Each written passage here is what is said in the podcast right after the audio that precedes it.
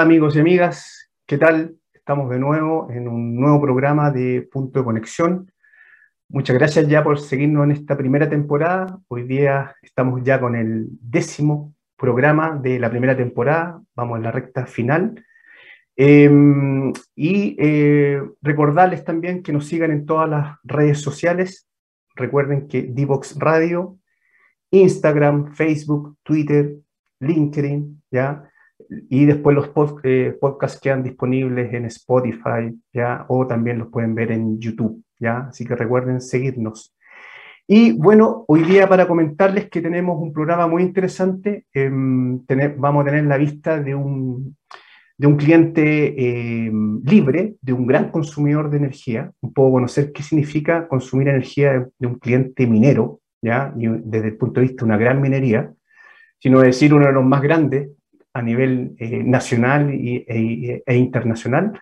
Así que eh, tenemos un gran invitado, ya, pues la minería también es un motor principal, un motor muy importante de, de nuestra matriz productiva, ya, y por razones obvias, la minería necesita mucha energía, ya, así que vamos a estar ahí con un programa muy interesante con nuestro próximo invitado. Y se los voy a presentar a la vuelta de la primera pausa comercial, ya, así que nos vemos.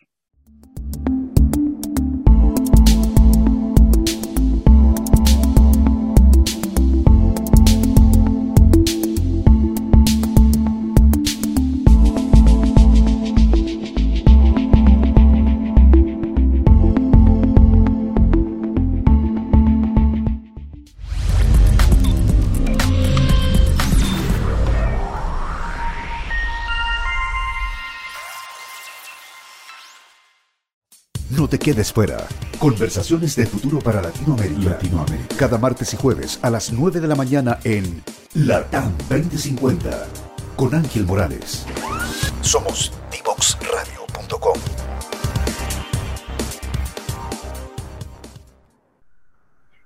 Bueno, amigos y amigas, estamos de vuelta en nuestra primera pausa musical y como se los prometí en la introducción, tenemos a nuestro invitado. Nuestro invitado hoy día eh, trabaja en una empresa del sector minero, ¿ya? una importante empresa del sector minero con una amplia experiencia también en el sector eléctrico.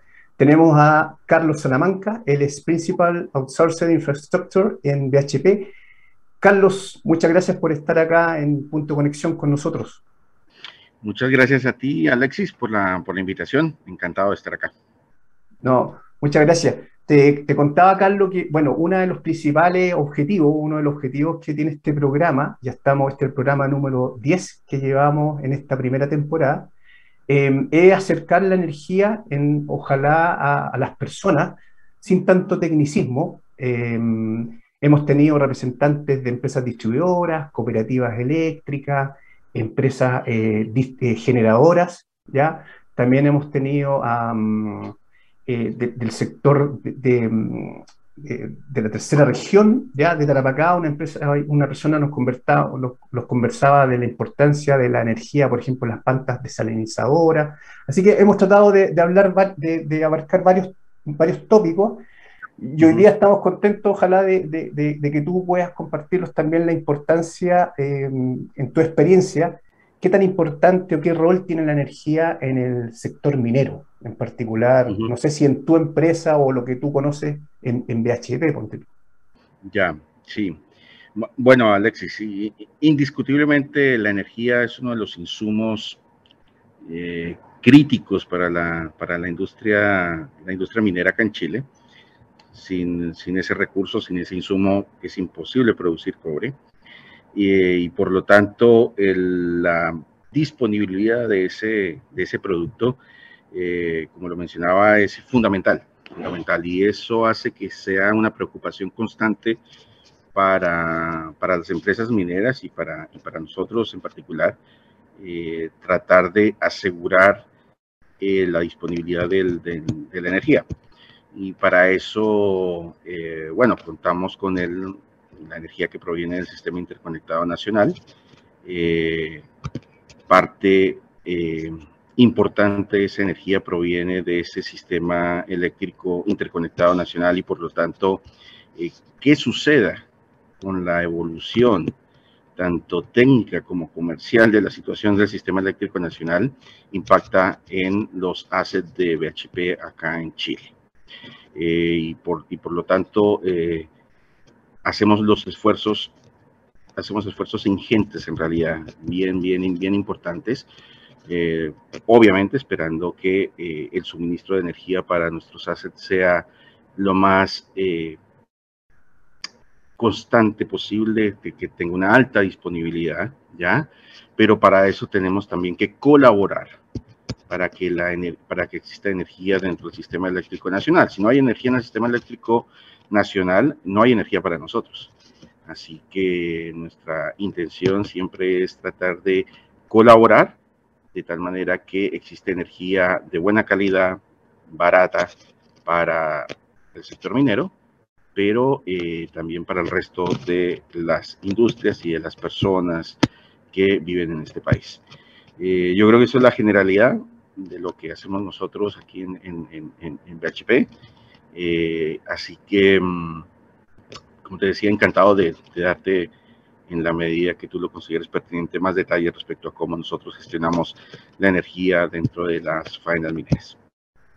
Perfecto. No, súper súper bien, Carlos. Y, respecto a la palabra que mencionaste tú, eh, colaboración, ahí se entiende, eh, se entiende, por ejemplo, que también eh, ayudan al suministro como, como, como, una empresa generadora o por el lado de la, de la, de la eficiencia energética, de mejorar la eficiencia, o ambas. En, en el caso de ustedes, ¿cuáles son esas, esas formas de colaborar? Mira, son hay múltiples aristas en las que nosotros colaboramos con el Sistema Eléctrico Nacional. La más evidente, por supuesto, es la, la de generación. Eh, para nadie es, desconocido y es información pública dentro del Coordinador Eléctrico Nacional que mm, BHP posee activos de generación térmico, en particular la central de ciclo combinado Kellar.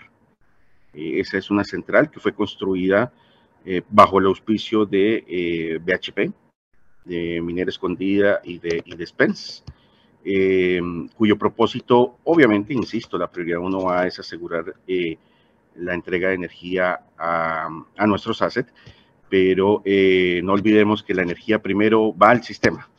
O sea, esa energía que se produce en la central Kellar va a una bolsa gigante que produce todas las tecnologías dentro del sistema eléctrico nacional y después se reparte. Por lo tanto, no es que tengamos los cables conectados directamente a Kellar y entreguen a la mina. No, eso no es así. Eh, eh, la, realidad es que los cables de Kellar están conectados a la bolsa del Sistema Eléctrico Nacional y los electrones que se producen en Kellar no necesariamente van para, para la minería, ni siquiera para nuestras minas. Va para la señora Juanita en Antofagasta o la señora Raquel inclusive en Puerto Montt depende de las condiciones de despacho que hay en el sistema eléctrico nacional, depende de cómo se despache la central Quelar por órdenes del coordinador eléctrico nacional. Recordemos que eh, el despacho de la central Quelar no corresponde, no es una decisión unilateral de BHP, es una decisión coordinada por el coordinador eléctrico nacional, valga, valga la redundancia.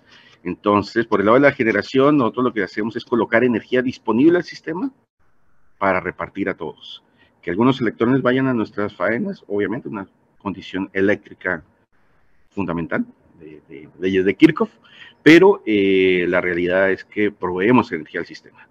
Y sobre todo, y eso es, vale la pena eh, reforzarlo, eh, Alexis, ¿en qué sentido? Hoy en día, para nada es desconocido que el cambio climático ha producido una escasez de energía hidráulica en el sistema gigantesco. Eh, hay una condición apretada de generación por falta de agua y eso ha hecho que las fuentes térmicas, a pesar de la importante inyección de energía renovable que ha tenido el sistema en los últimos 10, 10 eh, o 12 años, eh, ha hecho que las centrales térmicas como Kellar estén proveyendo la energía que está faltando porque no hay agua para proveerla. Y las renovables, desafortunadamente, tenemos muchas, pero bueno, las solares me proveen energía cuando hay sol, en la noche no me sirven de mucho y con el viento ocurre un fenómeno eh, similar, es, variable y no, no me puedo asegurar con precisión cuándo voy a tener disponibilidad de ese, ese recurso. Por lo tanto, hay que echar mano a la energía térmica eh, la vilipendiada energía térmica. Eh, afortunadamente. afortunadamente tenemos esa energía térmica. Afortunadamente tenemos esa energía y, bueno, pues debo decir que BHP también en su preocupación con, con, tratando de ver cuáles las ventajas y las ventajas de, la central, de, las centrales térmicas, construyó una central a gas. Yo debo recordar que en el año 2013, cuando se pensó en la central Keller, inicialmente era una central a carbón. Las condiciones eran distintas, la gente pensaba distinto respecto a centrales de carbón. El cambio que ha habido respecto a la, a la protección del medio ambiente, obviamente eso también ha impactado, impactó dentro de BHP y la decisión de tener generación eh, propia y Kelar cambió de carbón a gas.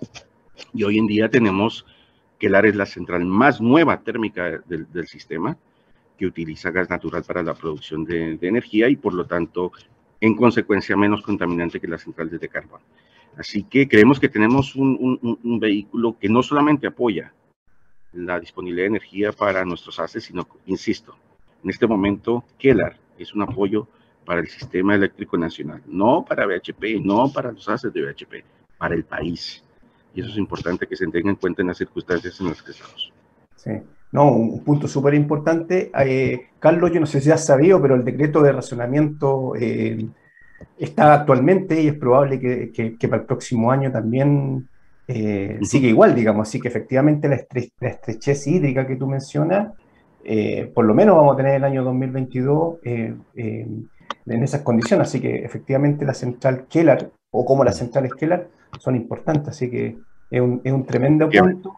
Y, y, se desconoce lo que decías tú. Muchas veces se piensa que la, las centrales generadoras, y esto aplica para cualquiera, no solo para Kellar, lo que explicabas tú, eh, en realidad son puestas a disposición, pero lo que, lo que, para que la gente entienda, en realidad las la, despacha, o sea, dicen cuál genera un ente público, que en este caso es el Coordinador Eléctrico Nacional. O sea, ellos te dicen cuándo tú debes eh, eh, inyectar o cuándo debes parar la máquina, digamos. Correcto, correcto, efectivamente, así es. Es una decisión que es totalmente tomada, es tomada de manera independiente por el Coordinador Eléctrico Nacional, ahí no interviene ninguna empresa. El criterio de inyección de las centrales es por un criterio económico. Obviamente salen primero despachadas las más baratas, cuando hay mucha agua, cuando llueve, bueno, ya no llueve tanto como los diluvios anteriores, pero cuando hay mucha agua, el costo de la energía producida con agua es cero. La energía renovable también, el sol, el viento es gratuito, tienen precio cero. Pero eh, en condiciones de eh, sequía, el agua al ser un bien escaso, pues sube su precio, su costo de oportunidad sube y se va equiparando con el costo de producción de las centrales térmicas que obviamente producen con diésel, carbón, gas natural, que tienen involucrado obviamente un costo variable de producción que no es cero y eso hace que vaya subiendo el costo, el costo marginal, que es finalmente la señal de precio que tiene el sistema para cada kilovatio que se, que se produce. Y el coordinador eléctrico tiene esa función, es organizar todas las tecnologías que hoy en día están instaladas en el sistema, considerando los problemas de, transmisión de energía, los cuellos de botella que pueden haber, la indisponibilidad de algunas centrales, los incrementos o las subidas o las bajadas de demanda que pueda haber en el sistema, eso depende del coordinador. Ninguna empresa se mete ahí. Depende absolutamente del coordinador y hacen un trabajo que es eh, primordial, fundamental. Sin eso no tendríamos energía en el sistema.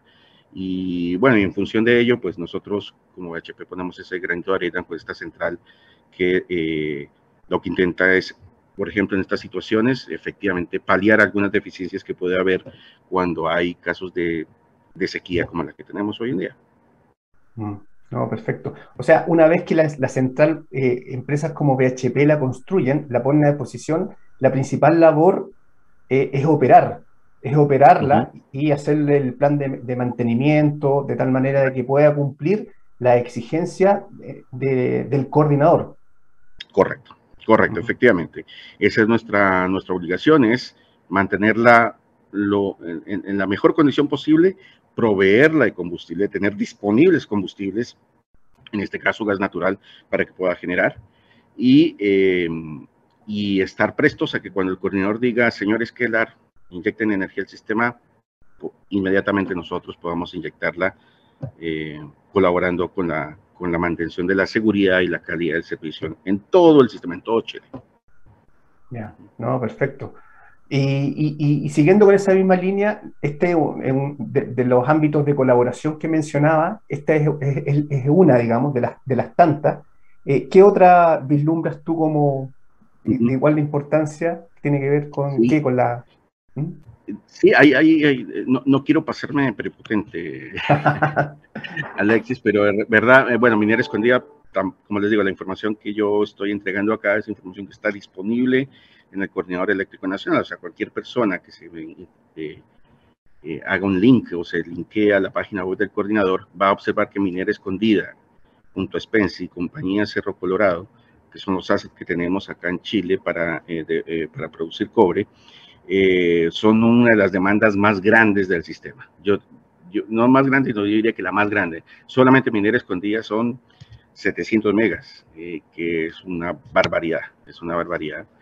Em, y en ese sentido, eh, para poder llevar la energía hasta las minas, pues se necesita no solamente traerlas desde, la bolsa, que es el sistema, sino también a través de líneas de transmisión llegar a, hasta los assets, hasta las faenas mineras propiamente dichas y eso ha hecho que Minera Escondida en particular tenga un sistema de transmisión también gigantesco, muy, muy grande, que ha construido eh, para suplir eh, o para suministrar esa energía directamente a sus faenas. El, el, punto está en que esta malla, este enmallado, estas nuevas líneas que hizo Minera Escondida para ello, han hecho o han permitido la integración de energía renovable en el sistema. O sea, tenemos una malla que va desde en, la región de Antofagasta hacia Minera Escondida, una malla en 220 kilovoltios, que mm, debido a, eh, a lo que se denomina hoy en día el acceso abierto, en el cual cualquier empresa dueña de una línea de transmisión debe permitir el acceso a cualquier agente de mercado, eh, Minera Escondida ha eh, permitido la conexión de otros agentes de, de, de generación en particular de generación renovable.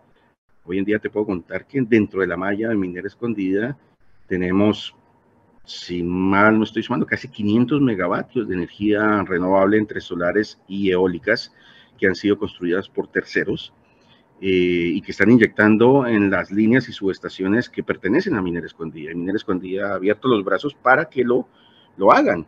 Eh, entonces, si eso es colocar al servicio del sistema y de cada uno de los agentes del mercado nuestras instalaciones. Entonces, ahí hay una colaboración también gigantesca al sistema, que después esa energía se traslada a través de las líneas de minera escondida hasta propiamente el sistema eléctrico nacional y de ahí ya llega, como les comentaba, hasta cualquier tipo, tipo de usuario.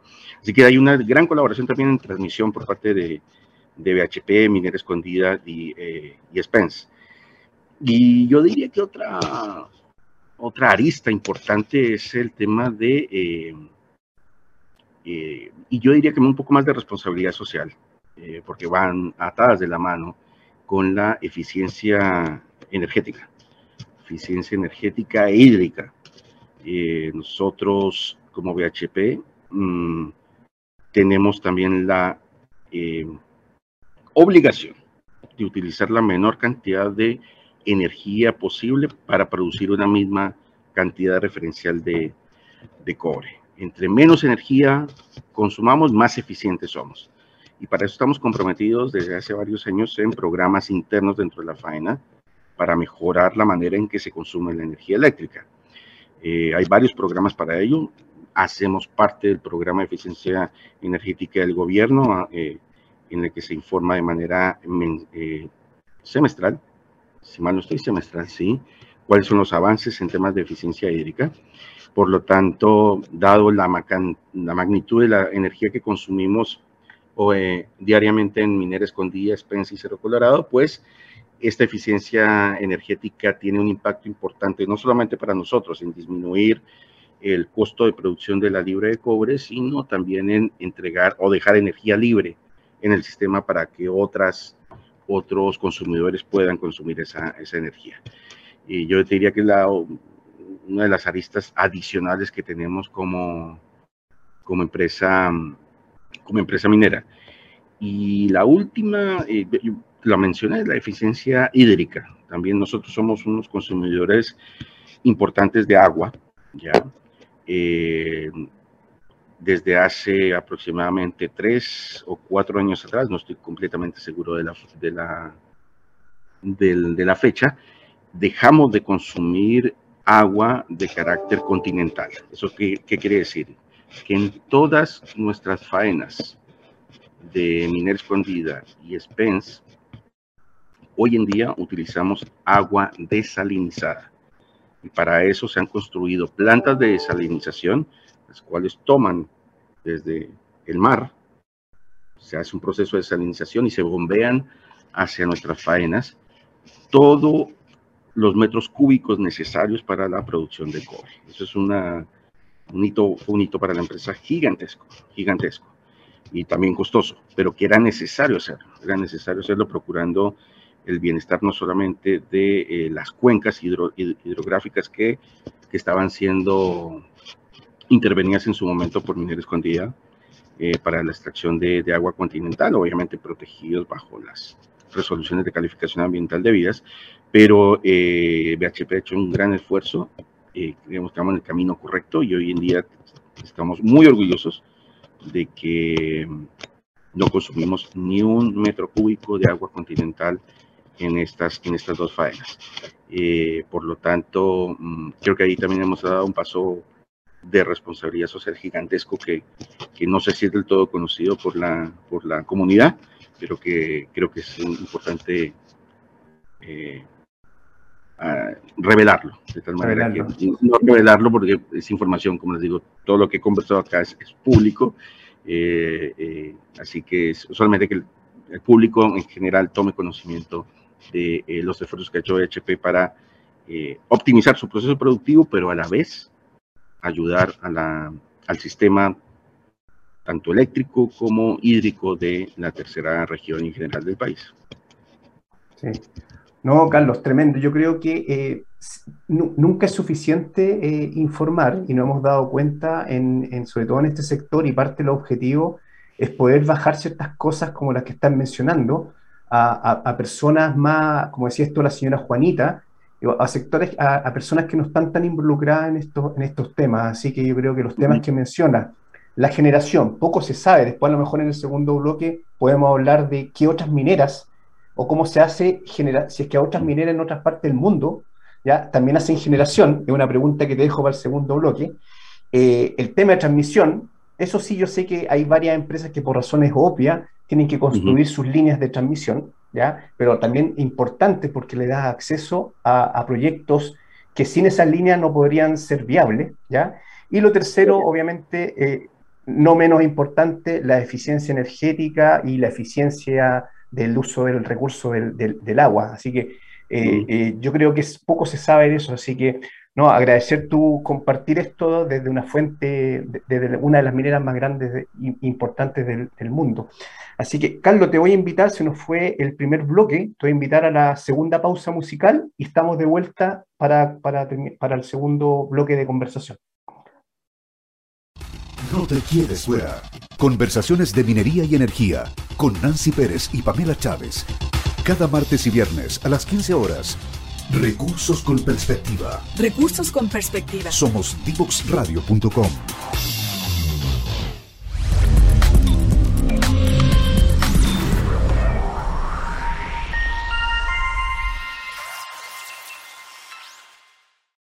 No te quedes fuera.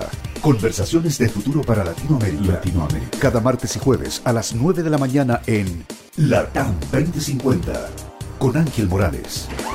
Somos divoxradio.com.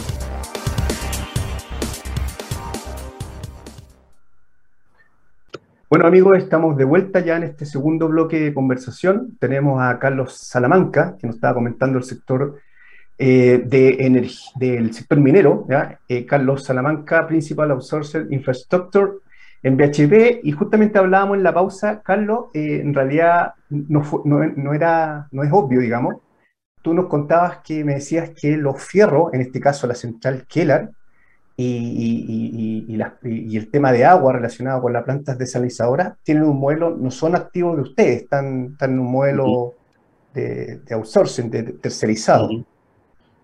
Sí, efectivamente, efectivamente. Aquí el, vale decir, eh, Alexis, que las inversiones tanto en energía como la central Keller o la planta desaladora de Spence que acabó de entrar en operación, el proyecto SGO, eh, son todos pagados con em, eh, a través de BHP. BHP paga un, un, un, pago fijo y un pago variable para los que son dueños de esos activos, que es prácticamente como un leasing que, tiene BHP en ese, en, ese sentido, y lo que paga es por la construcción, obviamente, de los fierros, que es un pago fijo, y un variable en función de eh, la cantidad de energía o de agua y su disponibilidad eh, que se produzca. Entonces, sí es un modelo que, que por lo menos ha funcionado para, para BHP eh, acá en Chile. Mm, ha sido exitoso hasta, este, hasta este momento porque reduce muchísimo el costo de metro cúbico de agua o de kilovatio hora producido. Así que en ese sentido creo que nos, eh, esta, esta, modalidad nos ha, ha, funcionado de manera exitosa. Mm. Carlos, y yo no, no, aparentemente no recuerdo, no sé si hay otra empresa, al menos acá en Chile no hay ninguna de las otras mineras, Codelco, Antofagasta. Eh, sí, no, mira, yo no conozco no conozco que hayan empresas que tengan un modelo, un modelo similar a, los que tenemos nosotros, tanto en agua como en energía.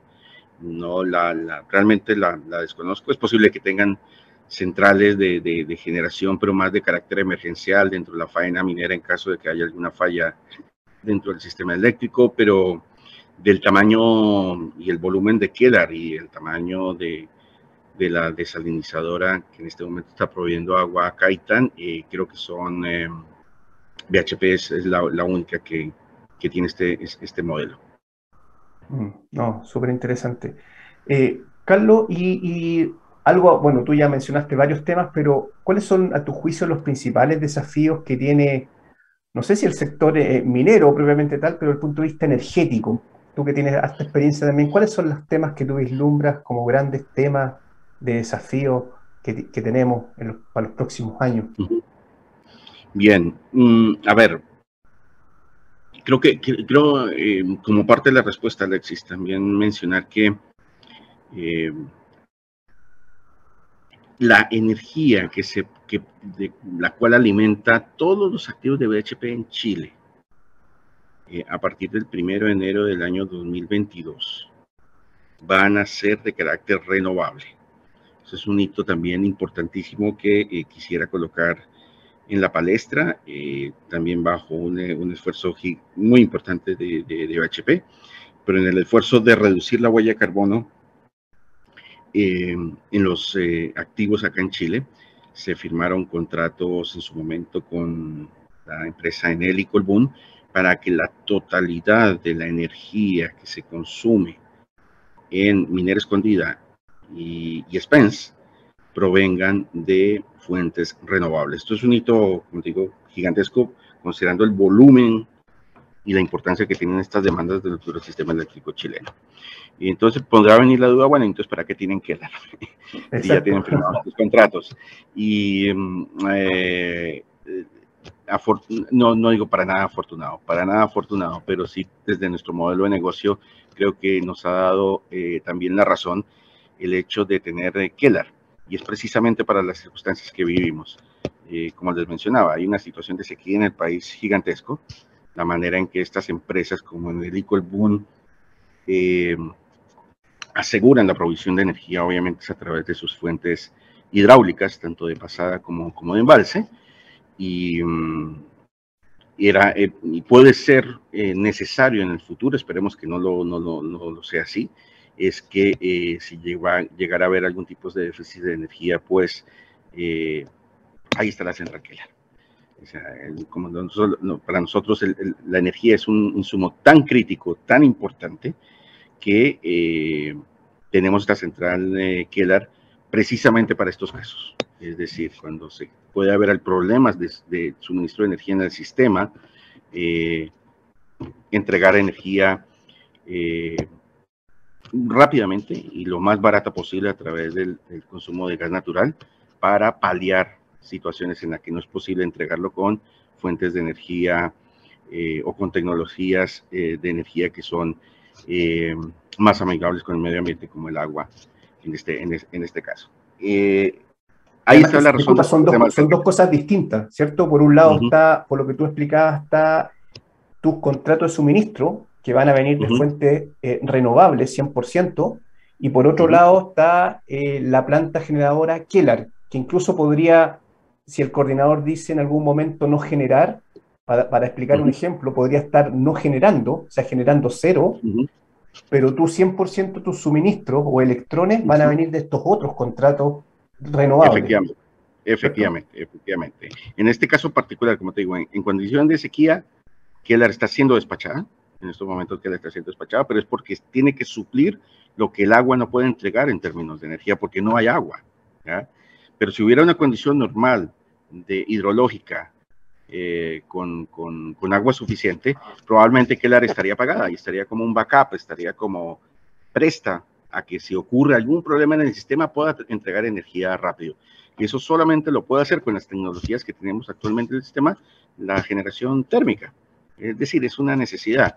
Yo no, si me ocurre un problema durante la noche, no puedo esperar que una central solar me vaya a proveer energía.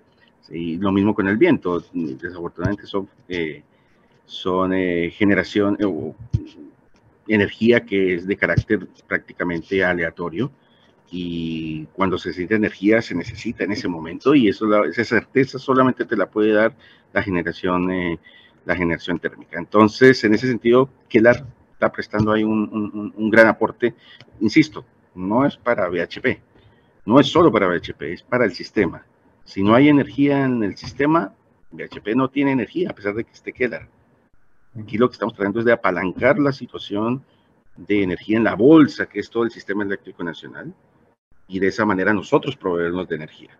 No es que, insisto, no es que tengamos un cable desde Keller hasta minera escondida y ahí nos desentendemos. No, no es así. Entregamos la energía al sistema. Esa es nuestra, nuestra, nuestra primera prioridad. Carlos, y un poco para seguir tu, tu, tu, el ejercicio este que mencionaba, a partir del primero de enero, que haya un, suministro 100% renovable, ya y me imagino certificado de alguna manera que se pueda hacer, tu cobre pasa a tener un atributo distinto. Ese cobre es conocido, ¿esté el cobre verde o no tiene nada que ver con cobre verde? O medio verdoso.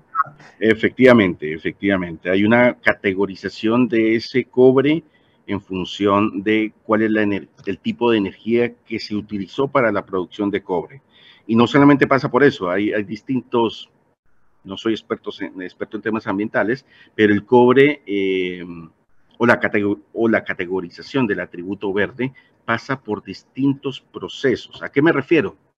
Por ejemplo, la, el, el, eh, minera escondida puede, utilizar eh, insumos que no, no son necesariamente verdes, pero porque son provistos por un tercero que utiliza fuentes que no son verdes y por lo tanto nos vemos afectados nosotros de manera indirecta con la producción de ese insumo. O sea, utilizo un insumo que me provee un tercero, llámese, no sé, sales, ácido sulfúrico, pero ese tercero supongamos que no produce el ácido sulfúrico que yo consumo con energía renovable.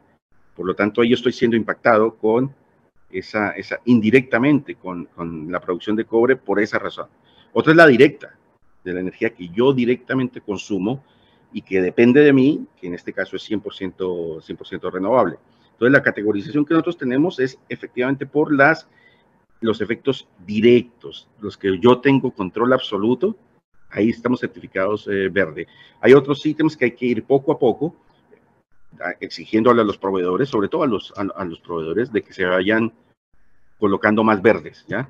Pero eh, eso no es de una noche a la mañana, hay muchos proveedores que tienen que, esa, transformación significa una importante eh, inyección de, eh, dinero, de inversiones, que no son de la noche a la mañana. Eso va a ir paso a paso y esperamos, bueno, muy pronto también llegar a, a ese 100% de, del, cobre, del cobre verde, pero lo que yo sí te puedo asegurar es que en lo que depende de las emisiones de gas invernadero de energía de, aquellas, eh, de aquellos insumos que directamente controla minera escondida, eh, son 100% renovables. Mm.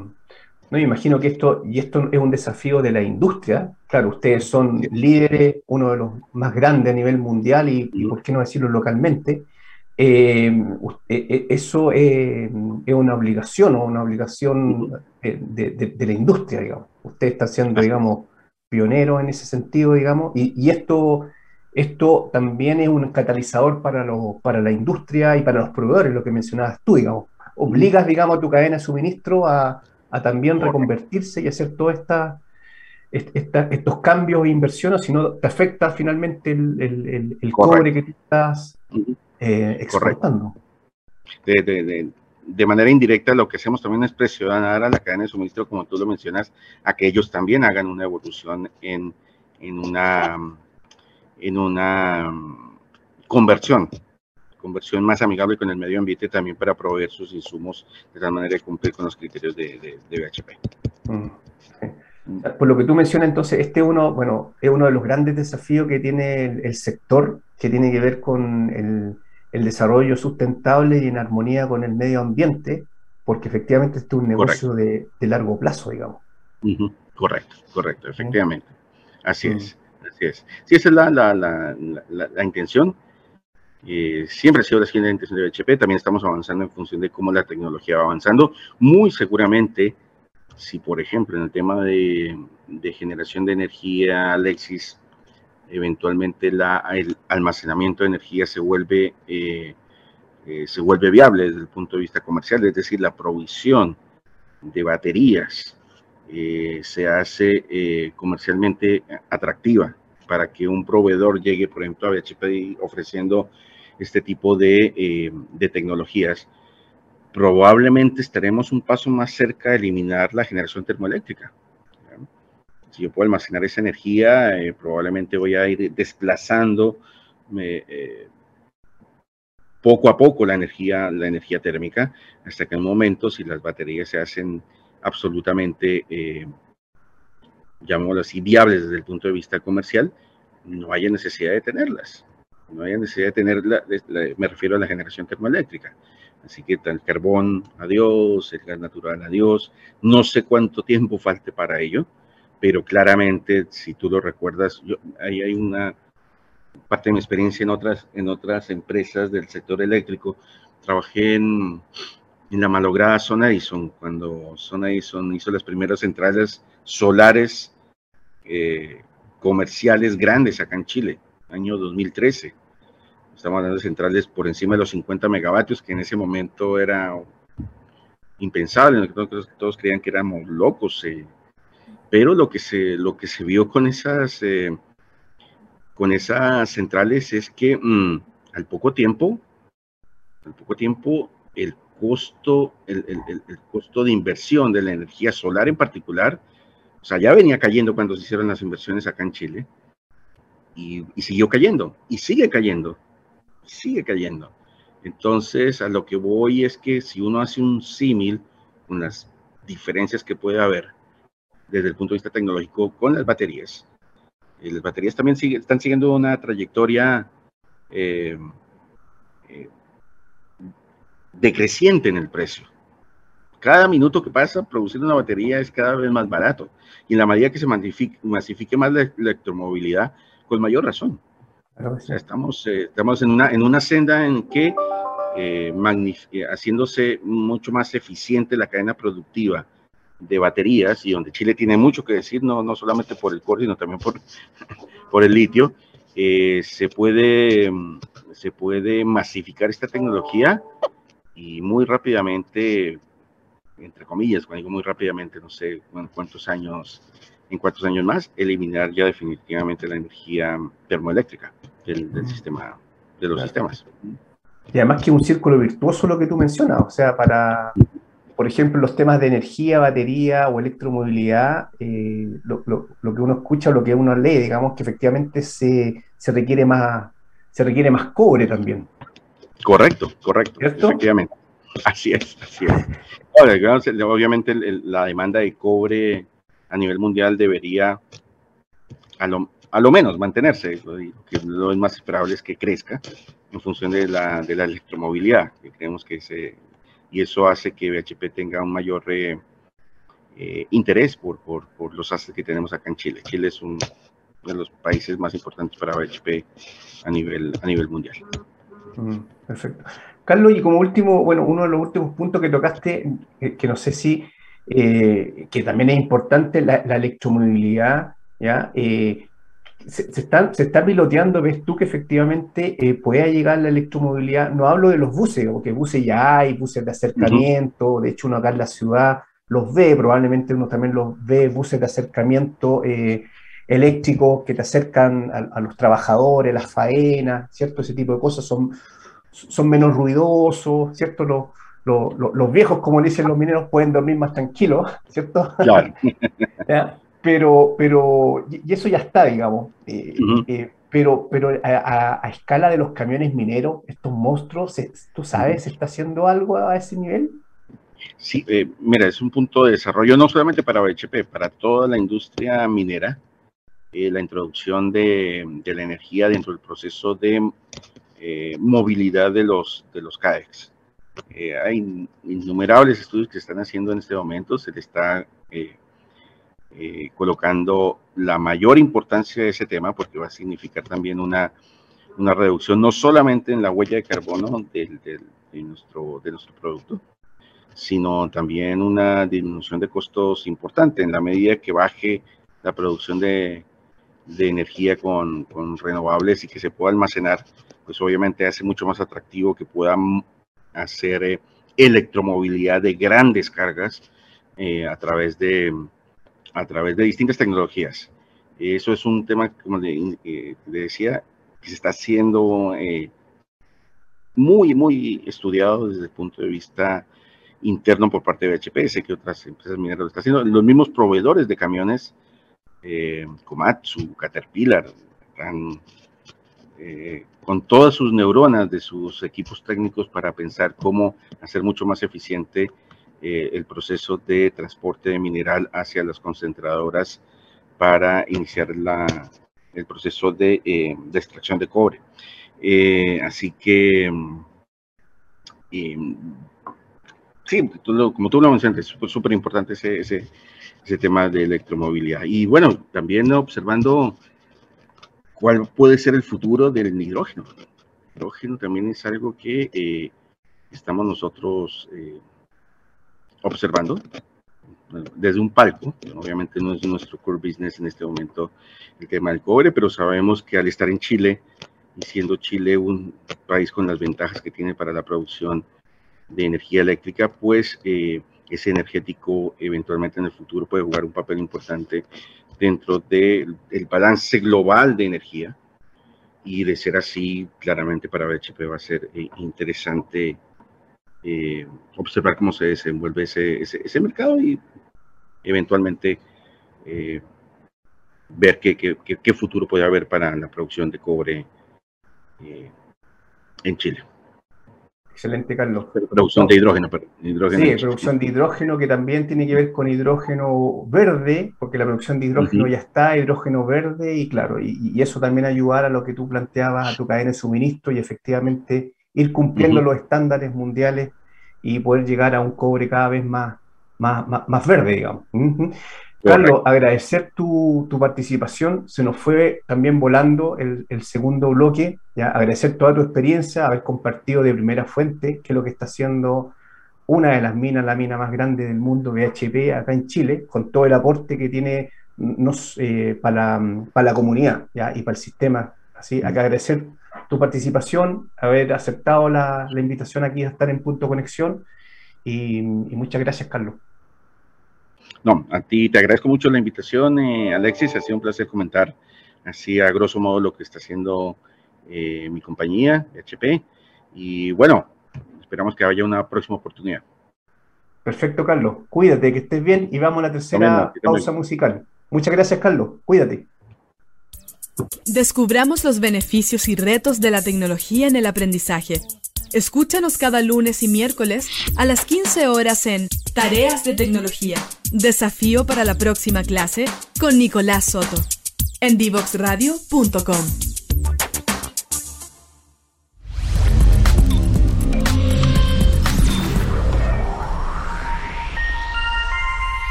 amigos y amigas, estamos de regreso después de esta tercera pausa musical con Led Zeppelin.